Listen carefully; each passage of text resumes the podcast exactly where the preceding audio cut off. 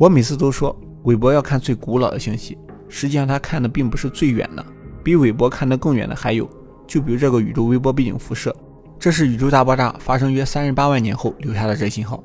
而韦伯要干的活要稍晚点，一百三十六亿年前，宇宙中刚刚诞生的第一批星系。大爆炸之后，宇宙空间实际上是没有光的，直到第一个光子逃逸出来，宇宙才开始亮了起来，然后才有了星系的演化。那这批星系就是传说中的第三星族，叫法是挺唬人，不过要是真能观测到，就俩字：牛批。想象一下，第一批星系产生的光跨越了一百三十六亿年的时间，最终被韦伯望远镜捕捉到。这想想都觉得是件非常有意义的事情。那为什么要用红外线呢？其实望远镜什么波段的都有，伽马射线、X 射线、紫外线、可见光，不同波段的光作用也不同。这个之后我们也会做期小视频，感兴趣的同学可以关注一下。韦伯望远镜主要观测的是近红外线和中红外线。之所以用这个波段来观察最早的星系，是因为宇宙现在一直在膨胀，这就造成了第一批星系发出的光会被宇宙膨胀拉伸。这些光原有的波长就会被拉长，这就是天文观测中最常说的红移。那古老星系的光距离我们是非常远的，当初释放的紫外线或者可见光，经过漫长的星际旅行，这个过程中被宇宙膨胀拉伸，原有光的波长就被拉长了，光线就转移到了近红外线和中红外线的波段。这里我还是要提一嘴，任何物质都会发出红外线，也就是热辐射。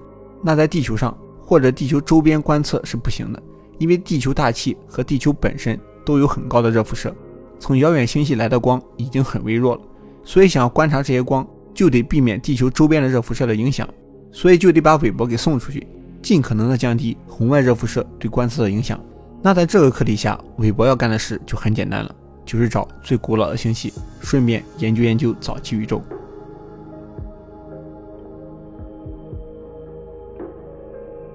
目前天文学家研究星系的演化。只能研究已经比较成熟的星系，没有最古老的星系对比，就没有办法知道星系是怎么演化过来的。举个不太恰当的例子，你现在有个课题要研究人是如何从五岁成长到十八岁的，你肯定得先去幼儿园和小学看看，再去中学，再到大学。那现在天文学家的局面就是，只能在中学和大学里面绕圈，接触不到这样涉世未深的未成年星系。那目前所有的星系演化理论基本都是猜的，没有证据。韦伯要干的就是观测尽可能古老的星系，然后科学家可以根据各个年龄段的星系来研究星系是如何一步步演化的。在这个课题中，韦伯将会回答这几个问题：星系如何形成？星系为什么有各种各样的形状？星系中的化学元素是如何分布的？星系中心的黑洞是如何影响整个星系运行的？当两个星系碰撞，这个过程会发生什么？听上去是不是很有意思？这也能看出来，科学家对韦伯望远镜的期望是非常大的。其实，研究星系的演化过程还有个课题会受益，就是暗物质的作用。通过研究星系来构建暗物质模型。